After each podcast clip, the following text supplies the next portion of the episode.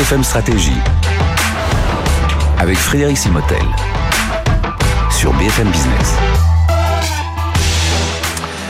Bonjour, bienvenue dans ce nouveau cours BFM Stratégie. Vous savez, on explore les coulisses des stratégies des entreprises et on va faire un petit tour dans l'histoire aujourd'hui. Vous allez voir ça, alors évidemment, avec Xavier Fontanet. Bonjour. Bonjour Frédéric. Xavier, merci d'être avec nous, ancien président de Silor, prof, prof à HEC. Et hum, justement, avec vous, euh, euh, Xavier, on va, alors on va faire un petit tour historique. On va aller regarder les montres, on va aller regarder euh, les appareils photo, voir un peu les révolutions, mais surtout, et restez bien, alors on est ensemble pendant 26 minutes à peu près, on va faire un très gros point sur l'automobile. Et vous allez voir que ce qui s'est passé dans les montres, ce qui s'est passé dans les appareils euh, photo, eh bien, dans l'automobile, ce jeu d'acteurs, ce jeu stratégique, eh bien, ça pourrait bien arriver. Il faut vraiment tirer les leçons de, de, de tous ces marchés.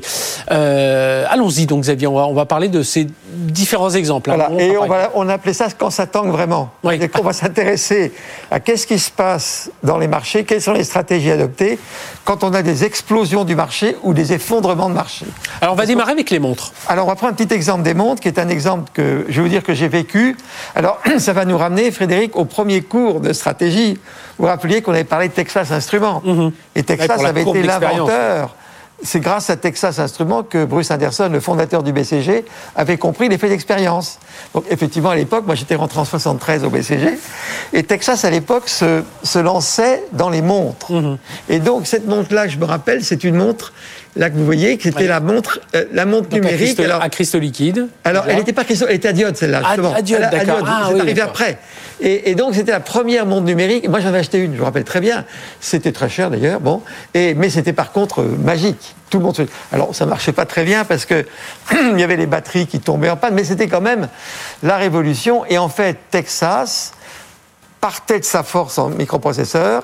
Il avait décidé de rentrer dans les montres et défier, on va dire, il y a un Européen qui était Swatch, pas encore très grand à l'époque, mais déjà très connu, et évidemment Seiko qui était le, le japonais de- très très fort dans les montres.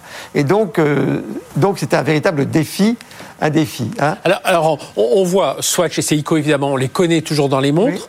Euh, Texas, on les voit plus. Ben oui, Texas, en fait, il a été éjecté. Alors, on va mettre la slide suivante. Qu'est-ce qui s'est passé? C'est très intéressant ce qui s'est passé, c'est que quand vous prenez une montre, donc il faut qu'on ait la slide qui elle arrive. va- elle va arriver. Une montre, en fait, c'est des, bus- des- des différentes valeurs ajoutées. Pour faire une bonne montre, d'abord, il y a toute la connaissance du boîtier, Mhm. du bracelet, oui, tout ça, tout ça c'est compliqué, il ne faut pas que ça se raye. Donc, c'est une première base d'expérience. Ensuite, il y a tout le mécanisme horloger. Hein, qui était donc soit numérique, soit, euh, soit classique et mécanique. Et puis vous avez tout le coût de distribution qui est énorme parce que c'est les montres, c'est vendu dans des tas de petits Et, et magasins. ça, c'est un tiers. Dans, dans le Un- coût d'une en montre, gros, un tiers, un tiers comme ça. un j'ai tiers. Un boîtier bracelet, un tiers l'horloger, j'ai mis au pif, c'est à peu près ça. hein. D'accord. Et alors évidemment, ce qui se passait, c'est que euh, le, le défi, c'était essentiellement, pour les nouveaux, c'était essentiellement sur la partie horlogerie. Mhm. hein. Et alors qu'est-ce qui s'est passé? Il s'est passé un phénomène absolument, absolument fantastique, c'est que les concurrents de Texas n'ont pas voulu rentrer dans le jeu. Et qu'est-ce qu'ils ont fait? Ben, Ils se sont tendus avec Seiko et, et Swatch, et ils ont travaillé ensemble. Et donc, ils ont, do- ils ont donné à Seiko et à Swatch le mécanisme de. hein. Ce qui fait qu'à ce moment-là, ben, Seiko et Swatch sont vite rentrés dans le métier. Et comme ils étaient appuyés sur leur base d'expérience, et ça a éjecté Texas. Texas, c'est c'est Et retrouvé. Texas a été éjecté. Alors, ça n'était pas une bonne affaire pour lui, parce que ça, c'est l'attaquant qui tuait, mais il a eu des- d'autres problèmes, parce qu'il s'est lancé dans les calculatrices, vous savez. Et là, c'est les Japonais qui l'ont complètement laminé. Il a commencé à faire des mini-ordinateurs, donc il a voulu s'intégrer à Laval, etc., dans tas de métiers. Et du coup, il a raté partout. Et il a perdu le leadership mondial des microprocesseurs. Donc, vous voyez, c'est un cas assez amusant, c'est qu'il avait une arme énorme pour attaquer. Les autres ont bien réagi. Et finalement, l'attaquant, ben, il a peut-être perdu sa culotte à tout ça. Donc, c'est des jeux dangereux. Hein. Mhm. Des jeux dangereux. hein. Donc on voit, c'est l'attaquant qui a fini par, par, euh, par couler euh, Texas qui a voulu Donc, des- ri- riposter. Il faut faire attention. C'est des a- jeux dangereux. Il y, a, il y a un autre exemple que Oui. dans, dans- dans les montres. Un autre exemple, euh, je vous montre, on va parler peut-être du papier, Oui. des appareils, des, des, des- des- appareils des photo. appareils de photo, parce que c'est encore un exemple où on a eu énormément de changements. Alors là, le, le changement, c'est en 98. En 98, Sony, que tout le monde connaît, invente le capteur numérique. Donc c'est vraiment une invention géniale. Mhm. C'est un capteur qui vous permet de numériser une image. Donc fini les films, d'accord? Et donc Sony se lance barre dans l'appareil de photo. Et donc, il y avait deux grands concurrents qui étaient Canon et Nikon à l'époque, qui, alors, qui étaient, euh, et là, la situation est, est beaucoup plus grave. Ouais. Regardez pourquoi, parce que les bases d'expérience, quand vous faites du, du papier, c'est il y a le, tout le monde du film, du tirage, tous ces petits magasins qui vendent les appareils, vous voyez. Donc il y a une distribution qui est très euh, très compliquée et il faut être vraiment en synergie avec les gars, les gars qui Ouais. font les films. Bon. Ensuite, vous avez tout ce qui est boîtier lentille. D'accord? Bon, ça, que ce soit numérique ou mécanique, ça change pas. Et puis après, vous avez tout le déclencheur. Un truc très subtil avec les vitesses, les 1000, les 1000 par seconde. Vous voyez, des trucs extrêmement compliqués. C'est très proche de l'horlogerie, en fait. Et puis, vous avez les capteurs numériques. Donc, vous voyez que là, l'industrie est beaucoup plus secouée que dans le monde, Mhm. parce que sur les trois bases d'expérience, il y en a deux qui giclent. Donc en 1995, Ouais. on a le tirage papier, les boîtiers lentilles, le déclencheur Voilà. mécanique. Et quand on bascule en 2005, bah, le tirage papier, on l'a plus. Les boîtiers lentilles, on l'a toujours, vous l'avez dit, puisque ce sont. Ça, c'est la base d'expérience de truc. Déclencheur mécanique, on bah, oublie. Et capteur numérique. Donc là, la bagarre, elle est beaucoup plus dangereuse pour les gens en place, vous voyez Mhm. Et donc, en fait, on a une courbe d'expérience. Vous avez, dans tout ce qui est traditionnel, ben, vous avez Nikon, Canon qui sont très bien en bas de courbe d'expérience et Sony qui est en haut. Et dans toute la partie numérique, Sony qui a une énorme avance sur... Et donc, c'est une cour- course de vitesse. Bon. Alors là, ce qui a changé, c'est que Canon, Nikon étaient en fait les leaders mondiaux des steppers. Le stepper, c'est la machine, la machine-outil qui fait le microprocesseur. D'accord. Donc les deux Canon et Nikon, ils étaient très forts en électronique, et donc ils ont, ils ont pu eux-mêmes copier assez vite le capteur de Sony. Mais alors là, ce qui est intéressant, c'est l'évolution, la violence des marchés. Alors on a retrouvé ces graphiques, et regardez le graphique. Là, vous avez donc sur une période de, de- une vingtaine d'années, vous avez en blanc tous les, tous les marchés d'appareils de photo à pellicule. D'accord. Vous voyez? Et donc, vous voyez, c'était un bon petit marché tranquille. C'est normal, c'est un marché qui avait une cinquantaine d'années. Ah oui. hein. Et vous voyez que Sony, en 98, lance le truc, donc il est en tête. Et regardez la montée du marché. Le marché, il a pratiquement quadruplé, sinon quintuplé, en 4 ans. Et puis après, il s'est stabilisé. Et alors, donc, c'est une explosion du marché. Là, c'est extraordinaire ce qui s'est passé. Et, et vous voyez par contre que là, eh bien, les pères Canon et les pères Nikon, euh, ils ont repris, ils ont repris là aussi la, ils ont repris aussi la main. Vous voyez Donc, ils ont très très bien résisté à, euh, ils ont très bien résisté à Sony. Euh, et puis surtout, alors pour eux, formidable affaire, puisque le marché, vous voyez qu'il a quintuplé. Donc là, c'est au fond, là, l'attaquant a été formidable pour les pour les, les gens qui étaient attaqués, puisqu'il a boosté le marché. Mais vous voyez, un truc qui se passe quand même, c'est que le marché se stabilise. Oui. Qu'est-ce que j'allais vous dire on, voit une, Donc, pour ceux qui nous écoutent en radio, voilà, on voit, on voit la courbe de la pellicule qui à son, enfin voilà, qui vivait tranquillement. On était en, en voilà, un marché qui vivotait, aux, qui vivait bien. Aux alentours des années 2000, on sent une légère euh, Une chute. due au, au capteur numérique. Mais capteur numérique, 2003, ouais, 2004, on voit ça Quand- se stabilise. hein, alors qu'est-ce que c'est? Alors est-ce que ça peut être qu'ils ont saturé d'un seul coup tout le marché? Ou est-ce qu'il y a autre chose? Alors vous allez voir, la raison, elle est beaucoup plus vaste que ça. Alors regardez, on a été chercher les données. Alors, vous savez, dans la stratégie, il faut toujours, il faut aimer les données. Mhm, ouais. Et la chance, c'est qu'elles sont connues. Alors regardez, vous voyez, on retrouve exactement le graphique où ça se stabilise, mais après, c'est pas stabilisé, c'est que ça s'effondre. Le marché, il est de nouveau divisé par 4 en 3 ans. Donc là, c'est de nouveau. Alors oui, les- ils avaient bien résisté Canon Nikon, mais c'est une catastrophe. Alors Et, que- et- et là, on, Bah on là, le vous sait, êtes- on le sait tous vous aujourd'hui. avez tous c'est- compris aujourd'hui, C'est hein. le smartphone. hein, c'est les smartphones. Alors regardez, les trucs, c'est encore gigantesque. Donc la violence des changements technologiques, donc on va voir sur la slide suivante, elle est, elle est terrible, Euh, c'est qu'on va voir les, les volumes. Donc on va revoir ces, ces d'autres données Oui, statistiques. c'est la, la, La slide suivante. La slide suivante, on va voir tout- tout- comment tout Mais ça. en gros, vous voyez, les appareils numériques, ils sont passés de 200 millions à 40 millions. entre voyez. 2012 et 2020. Bon. Et les smartphones, ça monte à de 600 millions à 1,6 milliard. Et il y a un parc de smartphones aujourd'hui 7 milliards. Hein. Mhm. 6-7 milliards. Il y a juste un petit mot là, dans, dans- dans tout ça. Il y a l'américain Kodak. Là, on l'a. Bah, Kodak, lui, on l'a- évidemment, il a on le prenait comme le symbole de celui qui, qui a complètement raté le virage du numérique. Ben oui, alors c'est très dur pour lui parce que c'était un chimique. Hein, donc il s'était un petit peu raccroché aux branches avec du numérique, mais il capitalisait, si vous voulez, 20 milliards de dollars et en 4 ans, c'est tombé à zéro. Mhm. Il a fait faillite. Alors ce qu'il a fait, c'est qu'il a commencé à vendre ses divisions chimiques aux grands chimistes qui ont récupéré les, ses savoir-faire. Après, ils ont essayé de faire un peu de photo numérique, euh, conseil photo numérique, mais ça a merdouillé et la boîte a disparu.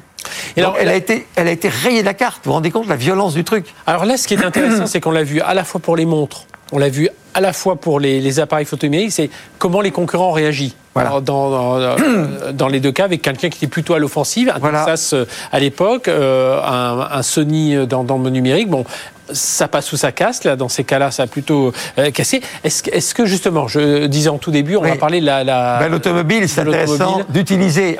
C'est intéressant d'utiliser ces sigles dans lesquels on voit que dans les cas où les gens résistent, dans les cas où ils sont balayés, et on va, on va regarder l'automobile. hein. Alors, entre nous, c'est très difficile de savoir ce qui va se passer. Mhm. Alors d'abord, on va se, Frédéric, se rendre un petit hommage réciproque, puisqu'il y avait un jeu qu'on avait fait Oui, avec Stratena. en 2018 avec Stratena. Et ce jeu était prémonitoire. Puis qu'est-ce qu'on avait fait? On s'était amusé avec des noms, évidemment, qui étaient des noms truqués, mais vous reconnaissez Oui, oui, évidemment euh, People voilà. Car, c'est Volkswagen, et Ouais. puis la Tesla, c'était Tesla. On avait simulé l'échiquier automobile. Et donc, on avait mis nos joueurs en position de- d'Elon Musk avec des grosses vaches à lait puissantes et des bonsaïs. Mhm. Et le truc, c'est quand même, c'est qu'au bout de, de- de- de 10-15 ans, ben, ils arrivaient à percer. C'était l'un de nos vainqueurs Donc c'était un, un de nos- un un gagnants qui est venu. gagnants qui est venu. Et regardez l'émission, donc c'est l'émission du 8-12-2018. Ah oui, Il va tout expliquer. Alors regardez, vous avez- Mmh, ah oui. c'était vraiment complètement prémonitoire. hein. Bon, maintenant, est-ce qu'on est au bout On est au bout du jeu? Bon, alors aujourd'hui, qu'est-ce qui s'est passé hein? Où est-ce qu'on en est aujourd'hui? Alors, on a simplifié les chiffres parce qu'ils sont très nombreux, mais aujourd'hui, si vous prenez la production totale de voitures, c'est pratiquement 10 millions. D'accord? Hein, C'était 11 millions, c'est tombé à 9,5. Bon, euh, mais ils sont dans les dans les l'ordre de 10 millions. Hein et Toyota, Volkswagen. Donc on a un, un japonais et un européen. Et rappelez-vous, les Américains sont quand même assez loin derrière. hein. Dans l'électrique, ben, il y a 500 000. Oui, on est en gros à 5% pour Oui, oui. faire simple.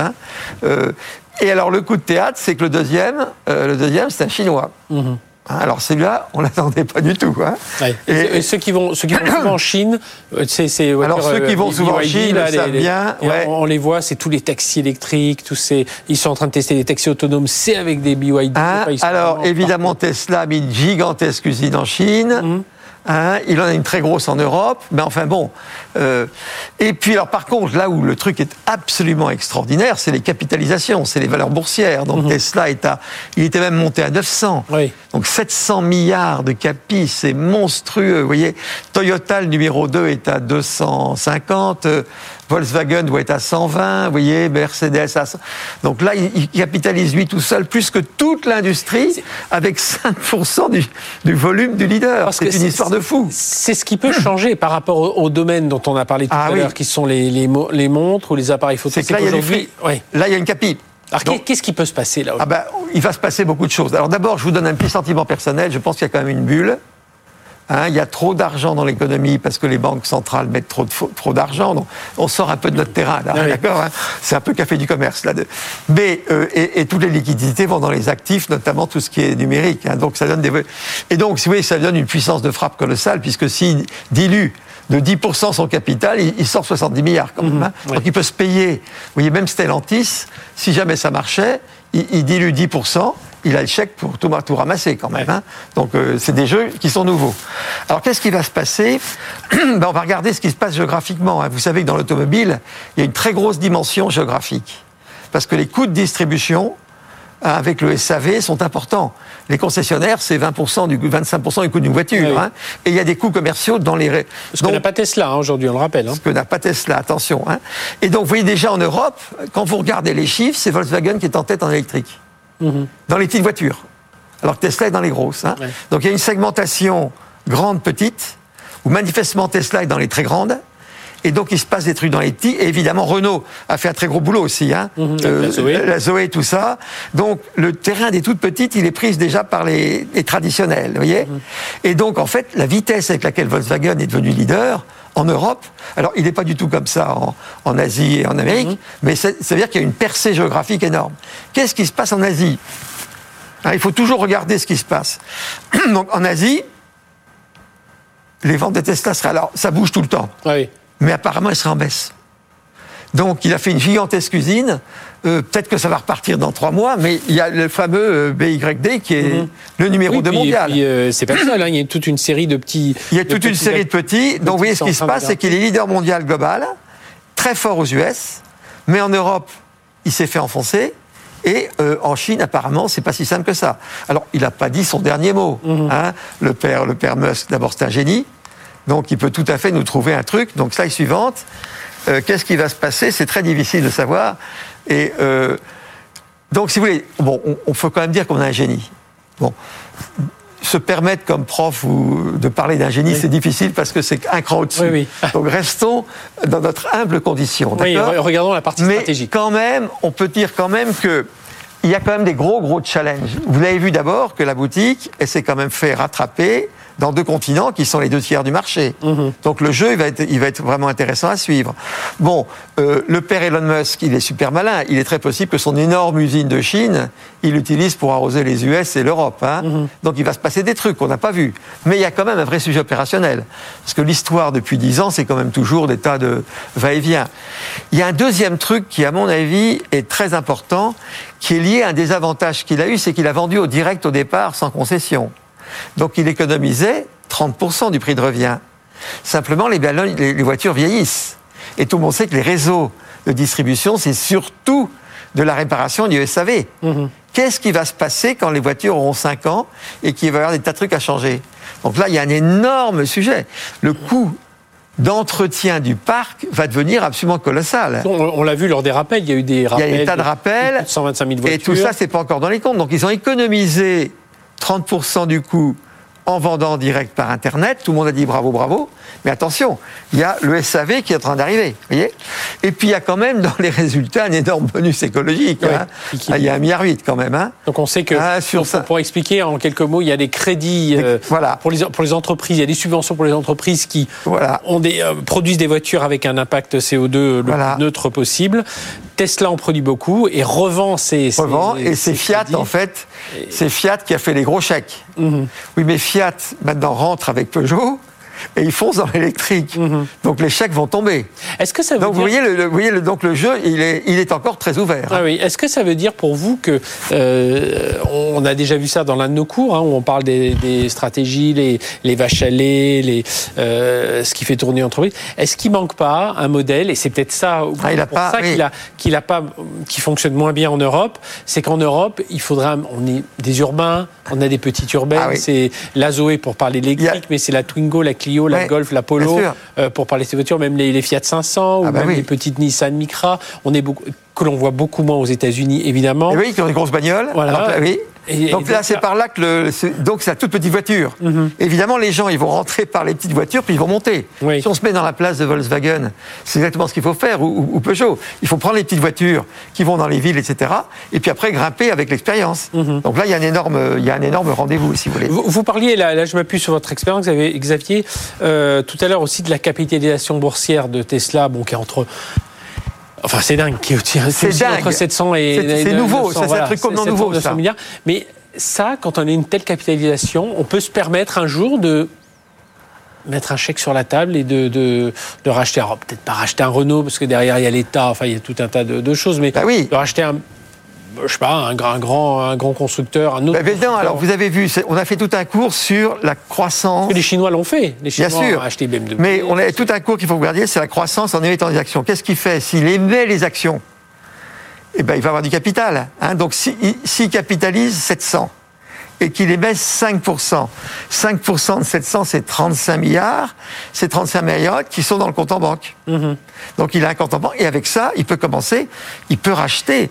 Il peut racheter à, à- quelqu'un numéro 2, hein, Et si un, numéro 3 ou 4. Et si je fais le lien avec euh, nos montres et nos, euh, nos montres, nos appareils photo, et que je reviens sur... le- Qu'est-ce que... Qu'est-ce que... Alors moi, c'est très difficile parce que comme je vous le disais, comme on a un génie en face de nous qui peut nous sortir des coups Oui. de tous les côtés, il faut être extrêmement modeste.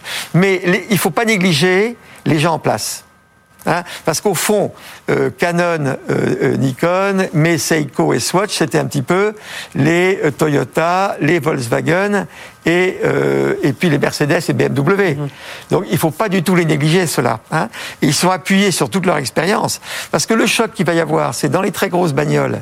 Évidemment, les Tesla étaient assez extraordinaires, mais quand vous rentrez dans une grosse BM, une grosse, une, mmh. grosse Mercedes ou même une belle Peugeot, une, ben à ce moment-là, vous voyez ce que c'est que l'intérieur. Et il y a des siècles d'expérience. Si je fais le lien avec, les, les, ce dont on a parlé dans, mettons, les appareils photo, Tesla pourrait être un jour le Sony de, de l'appareil photo numérique. il, il peut devenir le Sony, c'est-à-dire qu'il a vraiment tout secoué, il a fait exploser le marché. Par contre, les gens qui sont en place se récupèrent. Mhm. Et ça, c'est tout à fait une hypothèse. Mais je crois, Frédéric, là-dedans, il faut être modeste. Et je crois qu'en stratégie, il y a des moments donnés où il faut être très humble et dire, écoutez, il y a un échiquier, il y a une bataille, c'est très indécis, et aucun esprit humain n'est capable de dire ce qui va se passer. Mhm. Ayons la modestie de dire qu'il y a tellement de créativité, on a un type génial quand même dans le truc. Oui que, à mon avis, on ne peut pas tout savoir, et qu'en fait, c'est la grandeur d'ailleurs de l'industrie et de l'entreprise, c'est d'accepter des situations où on ne prévoit pas tout. Et là, on est à risque, et c'est la beauté de la stratégie, c'est vivre avec le risque. Et là, est-ce que c'est là aussi, alors là, je, me remets encore dans, nos, dans notre expérience sur les, euh, sur les enfin sur les montres dont on parlait avec Texas, euh, euh, Seiko. Est-ce que là aussi, on voit, on comprend un peu mieux pourquoi des Renault, même s'ils se sont fortement engagés avec la Zoé, même des des Peugeot qui ont encore du mal à y aller, ils hésitent à aller encore, ils savent que c'est l'avenir, mais ils n'y vont pas encore franco dans la voiture électrique. Alors, si vous voulez, est-ce que ça on peut voir euh, comme Texas qui lui s'est jeté euh, ah oui. tête, tête bêche dans le, dans le monde de, de, de la, de, du processeur, euh, de, Alors, la montre numérique. Non, mais vous avez entièrement raison. Alors, si vous voulez, l'analogie du mécanisme, c'est la batterie. Oui. L'analogie, voilà, c'est ça. C'est la batterie fondamentalement. Et vous avez vu ce qui se passe, c'est que le leader mondial des batteries, c'est un Chinois maintenant encore. Hein, les, les, Chinois ont mis la main sur toutes les, toutes les ressources rares. Et donc, tout le jeu. Et à partir du moment où vous avez une batterie qui est absolument euh, extraordinaire, et s'il y a un Chinois qui est plus fort en batterie que Tesla, il va commencer à vendre ses batteries. Mhm. Alors, vous avez aussi le projet de batterie européenne. Mhm. Mais si Chinois, il peut vendre des batteries à, Mercedes. Et à ce moment-là, Mercedes va faire avec les batteries chinoises exactement ce que, ce que euh, Seiko a fait avec Intel qui, qui lui a fait ses processeurs. Vous voyez Donc je pense que la batterie, c'est l'élément absolument clé. Mhm. Et là, vous êtes sur des batailles gigantesques parce que vous avez des usines énormes. On va très vite aller vers la recherche des matières premières. Vous allez voir. Et puis, et puis faut pas oublier, la, batterie, c'est à la fois de la chimie, c'est la chimie, de la mécanique. on est encore en pleine recherche parce qu'on ne sait pas très bien encore quels sont les matériaux. Donc, mhm. à mon avis, il y a une bataille de la batterie qui va être considérable.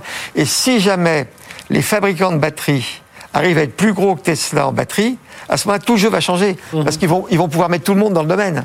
Donc le jeu, il n'est pas du tout pas du tout joué. Et, pour vous, alors euh, comme vous le dites, il faut euh, toute modestie garder, et puis parce qu'on ne sait pas, Elon Musk a toujours euh, autre chose dans sa poche. Ah, il a toujours un truc qui va nous sortir. On voit hein, dans, dans l'univers de, de, l'espace dans lequel il est. Ben oui, ce qu'ils ont fait, c'est éblouissant. On a quand même. domaines. Mais là, dans le domaine de l'auto, les Toyota Mercedes pourraient rester ah, ben, Vous avez vu Toyota, ils continuent à garder. Vous avez le résultat de Toyota? Vous vous rappeliez, dans on avait fait une présentation dans laquelle on montrait tous les résultats. Mhm. bon, ils étaient encore à 15 milliards net de résultats. Vous vous rendez compte Vous vous rappeliez, ça c'était l'échiquier qu'on avait fait. Donc ça c'est un truc qui avait un an. Et on, avait trouvé, alors vous vous rappelez, c'était très intéressant, on avait segmenté en mettant les volumes de voitures et on avait mis les prix. Mhm. Et on avait mis les capis. Donc les capis c'est les surfaces. Et quand vous mettez ça sur un tableur Excel, d'un seul coup, c'est comme vous regardez le ciel, il y a trois constellations. Il y a la constellation à gauche de tout ce qui est voiture de luxe très cher. Alors, c'est des voitures à 250 000 euros et les volumes des, producteurs, c'est de l'ordre de 10 000. On a les Rolls, les Bentley, Aston Martin, Ferrari. Exactement. Et ça, c'est du luxe. Mhm. On n'est pas dans la bagnole, on est dans le luxe carrément, vous voyez? Bon. Et, bon. Et puis après, vous avez le deuxième monde, c'était les voitures à 50, 100 000 euros. Et là, vous trouvez, regardez, et Tesla à l'époque était dedans. Mhm. Il était déjà à 100 milliards de capis, et c'était comme si la constellation, il était mis dans les voitures moyennes. Et puis après, vous aviez tout le monde. là, Tesla était avec Porsche, BM, Audi, Porsche, BM, Audi, si vous voulez. Et, donc, il était déjà à 100 milliards de capis, ce qui était considérable, puisqu'il faisait un chiffre d'affaires. Il était en perte à l'époque déjà. Mmh. et puis après, un gros il y a le troisième paquet qui est le paquet des voitures traditionnelles. Vous voyez, c'est les voitures qui font 15, 20, 25 000 euros. On va dire que c'est celle qu'on a. Quoi. Bon, voilà. Bon. Et, euh, et, là, vous aviez déjà Toyota qui est la plus grosse, qui était à 250 milliards. Vous voyez. Donc, et euh, c'est sûr que quand on voit ça, on a envie de se dire qu'il va y avoir, à mon avis, dans la grosse bagnole, il va y avoir un règlement de compte avec euh, Mercedes, BM et Audi, parce que Audi, c'est Volkswagen. Hein mhm. Donc là, et puis, dans les petites voitures, comme vous le disiez, il les a pas. Donc là, les gens, ils vont prendre de l'expérience dans les petites, ils vont monter. Donc, il est possible que Tesla gagne quand même. Mais là, je peux vous dire que les systèmes de, concurrence viennent de se mettre en marche. Hein et, voilà. Avec tout ce que vous avez dit, les concessions derrière, le service client. Il y a la concession, le fait qu'il n'y aura pas les. Parce que comme tout le monde passe à l'électrique, les bonus, il les touchera plus, vous comprenez? Vous comprenez? Il n'y aura plus à les payer. Mm. Donc, je pense qu'il faut être très modeste. Et si l'intérêt aussi de la stratégie, c'est à un moment donné de, reconnaître qu'on est devant l'inconnu. Qu'il faut apprendre à être un. Puis au fond, l'inconnu, c'est la liberté. Hein. Euh, c'est comme un progrès, tout ça. Mm-hmm. Un grand progrès. Donc, il faut venir. Alors, ça secoue tout le monde. Hein. Et d'ailleurs, ça veut dire qu'il faut qu'on soit tous très flexibles. Hein, et quand on est bon stratège, la grande sécurité, c'est d'être flexible. Vous voyez hein Eh bien, c'est ce qu'on retiendra. Enfin, c'est l'une des leçons que l'on retiendra de, de ce cours BFM Stratégie. Merci Xavier Fontané. Merci de nous avoir suivis et à très bientôt pour un nouveau cours BFM Stratégie euh, sur BFM Business. BFM Stratégie sur BFM Business.